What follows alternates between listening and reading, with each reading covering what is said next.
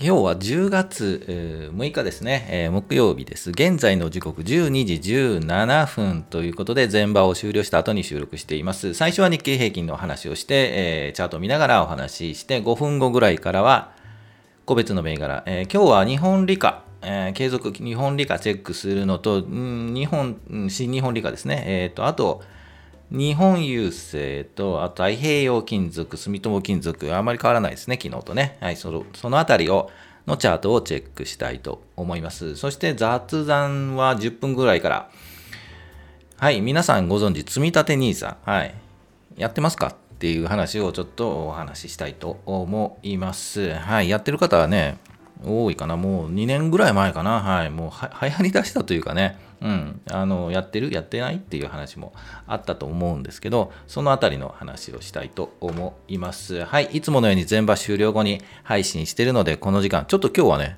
遅くなりましたけどね。はい、えー、この時間にお会いしたいと思います。お時間があればぜひ。はいということで日経平均日経平均ですね。えー、前場を終了しまして、前日比プラス249円84銭プラス。はい。よかったですね。高くなってね。250円ほどプラス。で、えー、2万7000えー、370円37銭ということで、前場は引けています。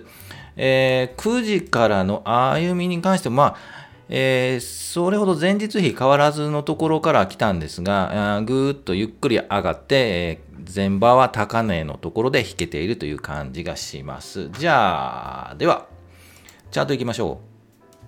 はい、えー、YouTube チャート出てるので、ぜひ、はい、YouTube 見てくださいね、音声の方。えー、昨日は、えー、横並び、高いところで横並びになったんですよね。えー、ということで、ガンと下がらなかった、うん、ところはもう評価 できるんじゃないかなと。つまり、まあ、強いという感じです。で、昨日アメリカそれほどですね、えー強くなかったんですよね。えー、はじめ、アメリカはじめ、寄り付きは安く始まったんですかね。えー、高風があったのかなちょっと忘れたんですけど、でも、こう、最終的にこう、ぐっと上がって、それほど前日比変わらずというか、まあ、マイナスなんですけど、それほど、えー、変わらずで弱くない、はい、という感じで終わったので、うん、頑張ってるなという、っていう形も受けて、えー、日本もちょっと高くなっている。という感じがします。ですが、さすがにこう、ぴょんぴょんぴょんと、えー、高いところが来ているので、そろそろ休憩しても、はい、いいんじゃないですかね。上昇で期待しているとは思うんですけど、慌てず、やはり休憩をしながら上がっていくということも必要なので、はいえー、明日は金曜日ですよね。7日金曜日で3連休前なので、えー、ある程度ね、売りが出るというふうに思います。というのも、休日、何回も言いますよね。休日にね、えー、何かあると、はい、月曜日、今回火曜日かな、あのー、ガーンと下がったりね、はい、アメリカなんかするとね、ガーンと下がったり するので、そういうリスクを避けて、だいたい金曜日の5番はキャッシュポジションというかね、高くなったところはさすがに売りが出る。という感じがします。えー、ですので今日、今日ですよね、もしこう高いところ、200今250円ぐらいプラスなんですが、えっ、と、まあ、これぐらいでプラスで終わると、えー、明日もまあそれを受けてちょっと高で始まる可能性があります。ですので、そこが意外と売り。うん、明日の寄り付き、全部あたりが、うん、割と高高いなと思った銘柄がね、持っているんでしたら、売ってもいいかなというふうに思います。はい。ね。えー、行き過ぎ買いがね、ああったりするとね、さすがにこれ行き過ぎてるような高いよねっていうのは、一旦外すとかね、というのが、明日の前場のところで判断かなというふうには思います。どうでしょうか？いかがです？はい。高いとこあるでしょう、今日。ということで、えっ、ー、と、ちょっと戻りましょうか。えー、はい、資産残、毎資産残高、前日比。えー、SBI 証券をで口座開設していつも見ているんですけど、えー、っと、便利なのできましたよね。マイ資産っていうボタンができてですね。えそれを見ると、トータル、前日比いくらプラスマイナスになったかというのが出ます。はい。今日、79,150円のプラスということで、はい。もう、久しぶりにね、こう最近、この今週ですよね。ようやくプラスになっているという感じがします。皆さんもそうじゃないですかね。今週入って。ね、9, 9月最悪でしたからね。はい。そういうことも受けて、まあ、これぐらいは許してくれよという感じで、今日プラスでしたということでした。では、個別銘柄いきましょうか。はい、えー、個別の銘柄、新日本理科、はい、えー、あと日本郵政、太平洋金属、住友金属鉱山、ヤマトホールディングスはちょっともういいかな、はい、と思うんで、この4つ、まあ、フォロー、あと三菱、三井物産、三菱鉛筆、このあたりもね、うん。まあ、時間があれば見ていきたいというふうに思います。では、えー、っと、そうですね、行きましょうか。チャート見ていきましょう。はい、えー、チャートいきましょうね。えー、まず、新日本理科なんですけど、一旦これ、いつ上げたかな？いいタイミングでは、はい、お話ね、あげたと思います。じゃあ持ってるのかというと、はい、持ってないんですよね。残念ながら。えー、っと、この9月29日か30日あたりにこう出したとは思うんですが、えー、っと、いい感じのチャートになってますよっていう話をして、その後、ビョンビョンビョンビョン、今日でもう1、2、3、4、5、6連投、7連投ぐらいですかね。で、もうそろそろ、昨日もね、もうそろそろいいんじゃないのっていう話をして、えー、明日よりあたり打ってもいいんじゃないっていう話をしていたんですけど、今日上がってますよね。ですがもう、もういい加減持ってる方は一旦外した方がいいようなチャートに見えます。もうちょっと大きくしましょうか。さすがにビヨンビヨンビヨンビヨン来すぎですよね。えっ、と、ここの8月8日にガクンと窓を開けて、はい、下がっているところの埋めているという形です。ですので、えー、その前のこの十字線ですよね、えー、8月5日の272円、ここが一旦もう本当の明度ですよね。ここまでも自分自身、はい、私自身だともう、もう今日の寄りで売ってると思います。はい。なんか危なっかしいのでね。えっ、ー、と、雰囲気、まあ、このままビヨンビヨンと上がる可能性もなくはないですね。うん。何かあったのかちょっとわからないんですけど、はい、チャートで見るのでね。えー、ですので、正直言うともう今日、明日でもう一旦休憩、はい、高高いところ、先ほど言ったこれ高いところに当たると思います。はい。でタイミングも良かったですよね、お話だね。はい。こういうチャートを見ています。はい。が新日本理科で、あと6178、日本郵政なんですが、この久しぶりにちょっとあれと思ってみたんですが、もうちょっと長い目で見るとですね、こういう感じで見るとですね、えー、っと、まあ、高いところを頑張ってチャレンジしようかなと、えー、っと、今年に入ってですよね。えー、一旦今年の3月、2月あたりに高いところを作って、そこからガーッと、まあ、うん、落ちてますね。で、なんとかこの、えー、4月以降、はい、頑張って横並びになっていて、もう出たい、上に抜けていきたいっていう雰囲気、うん、もうなんとなく見受けられる感じがします。ですので、動きとしてこのライン、えっと、今の980円ぐらいのラインですよね。うん、このラインを抜けると、まあまあいいんじゃないかなと、上に行くんじゃないかなと感じはするんですけど、ですが、もうこの横並びの期間も長いので、まだまだちょっととどうかなと感じはしますよね。なじゃあなんで紹介したんだっていう感じなんですけど、はい。なのでまあ、今仕込み時なんじゃなんじゃないですかっていう話をしたかっただけです。はい。ですがもう仕込みみたいな950円あたりでやはり仕込みたいですよね。はい、もう一振幅して、えー、仕込みたいなというふうに思います。で、950円、40円割って下に行くと、もうちょっと、うん、一旦外すとかね、そういうチャートに見えます。はい。まあ、この銘柄はどちらかというと配当狙いかなという感じはしなくもないですね。はい。じゃあ次行きましょう。5541。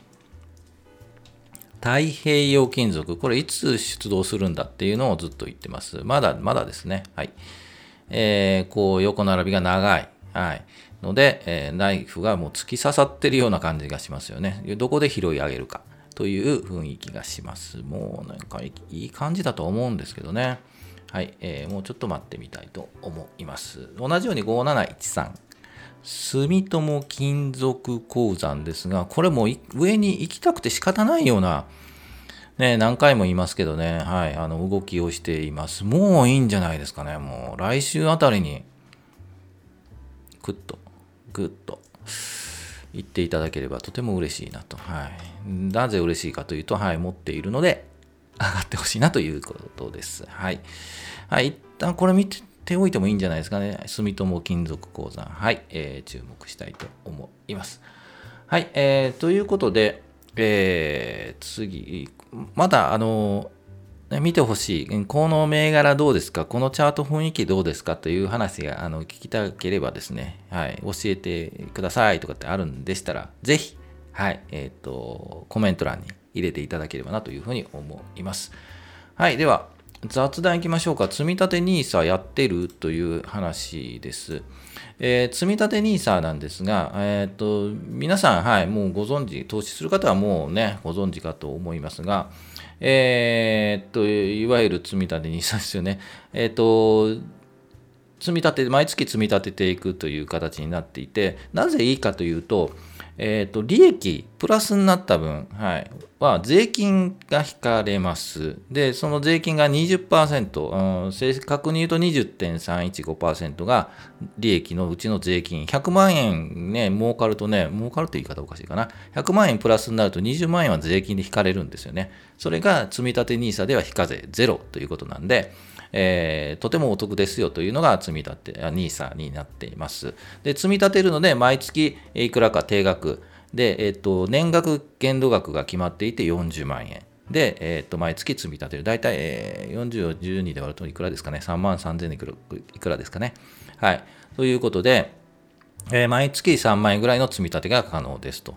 で、えっ、ー、と、やはりドルコスト平均法っていうのが、えっ、ー、と、一番やはり個人投資家には向いているということで、まあ、安い時にたくさん買えて、高い時にはそんな買えないんですけど、それを平均するといい感じになっていると いうのが、えー、ドルコスト平均法です。で、それにはもう税金かからないんで、えーと、とてもいいんじゃないかというので、えー、話になってます。で、基本的にそういう、えー、投資方法は、もう長期ですよね。はい。もう目の前でね、もう1年経ったらもう2倍になるとかね、5年で3倍とかね、ありえませんね。はい、ということなので、えー、ぜひこう最大20年間非課税、この非課税20年も撤廃されるんじゃないかな。ちょっとその辺は分かりませんが、はい、ググっていただければと思います。で、最大20年なので、やはり20年、10年、20年、えー、はい、コツコツ投資という形では一番まあまあおすすめになるかなというふうに思います。で、えっ、ー、と、まあ、デメリットというか、あですけど、まあ、投資商品なんで、投資するあの投資するのはあの、ね、そういうリスクある商品なんで、元本は保証されないっていうリスクはあります。これ、当たり前なんですけどね、それを承知で買うんで、えー、まあ、それは別にリスクになるのかなって感じはするんですけどね。で、あと、手数料ですね。気にするのは。手数料が1%とか3%なんで、そうなので、まあ、選ぶ投資信託にもよるので、その辺はやはりチェックしてもらいたいなと思います。1%、3%でもなんか高いような気がするんですけどね。はい。えその辺を考えればいいかなというふうに思います。で、えっ、ー、と、対象としては投資信託かな。はい。が対象になっていて、もう選ぶ、ここから選べっていう話になって、で、インデックスファンドがまあ主体だと思うんですよね。で、えっ、ー、と、インデックスファンド、去年、去年っていうのは2年ぐらい前、はい、やり始めた方、はい、下落してますよね。はい、笑い事じゃないんですけど、まあ、下落するときもありますよ。はい。なので、長期で見て、えー、今は下落してる時だなということで、はい、えー、思っていただければなと思います。まだまだ先長いんでね。ですので、始めるなら、えー、もう少し後、インデックスが、まあまあ投資対象になると思うんですけど、え、ー、と、今下がり、下落しているので、止まったところから始める。つまり、一番、そこ、そこでもわからないですけど、そこあたりから、そこね、そこねから始めるのがいいんで、もう少し待って始めるのもいいんじゃないかなというふうに思います。はい。ですので、えー、基本的にやれやったらいいなと思うのは20代の方とか30代の方ぜひ、うん、20代だったら40代の時に40になればね、20年経つので、まあ、どれぐらいになってるか、コツコツ投資がね、えー、っと、40万でしょ？月40万で、えー、っと、10年で400万、800万か。ね、20年間で800万で、いくら残ってるか、再投資とかね、あの配当の再投資とかあるので、えー、すごく楽しみですよね。はい、というふうに思います。で、えーと、やはりそういう20代、30代の人とか、例えばあと、えー、子供生まれたとかね、はい、で子供が生まれた時から始めて20歳になれば、えー、20年なんで、はい、成人する頃にはいくらになってるかなとかね、そういうあの方にはまあいいんじゃないかなというふうに思います。でも学資保険とかね、ありますよね。子供がね、生まれたらね、学資保険とかね、いいですよとか入り、ね、進めてくる保険屋さんいるんですけど、絶対入っちゃダメですね、あれね。はい。あくまで保険なんでね。はい。もう投資とかね、その貯蓄じゃないんですよね、保険ってね。っていうところもぜひ、えー、見て、うん、こういう形で使っても、積み立て NISA ね、いいんじゃないかなというふうに思います。はい。で、あなたやってますかと、私ね。はい、やってますかと、やってません。はい。20年後っていくつやねんって話になるんですよね。もうそんなお年寄りになってね、入ってきてもね、お金ね、どう使うっていう話なんですよね。70、80になってですね、たくさんお金あって何に使いますかね。はい、というところもあったりするので、えー、やりません。その間に死んじゃったらね、意味もないっていう話なんで、えー、50代の方はもういいんじゃないですかね。はい、でもまあ70になってなんかお金欲しいという方はやってもらってもいいとは思うんですけど、60代なんかもうやらなくていいと思います。はい、ですので、えー、っと、おすすめは20代、30代とか子供生まれてどうしようかなとお考えの方はぜひ、ね、この、うん、積み立て NISA もどうかなというふうに考えてもらえればいいかなというふうに思います。はい、えー、それでは以上にしたいと思います。はい、何かあれば、はい、高評価、何かあればじゃないな。はい、えっ、ー、と、コメントいただければと思います。はい、ゼミ油さんコメントいただいてありがとうございます。ぜひまたコメントくださいね。はい。ということで、高評価、チャンネル登録、ぜひよろしくお願いします。明日はですね、明日、明日ないんですよ、これ。はい、お出かけ、はい、もう一日お出かけしているので、見れるかな、株もね。本当にサラリーマンつらい。ということで、今日は終わりたいと思います。はい。また、お昼に会いたいと思います。あ、午後始まってますね。はい。ということで、はい、終わりたいと思います。お疲れ様でした。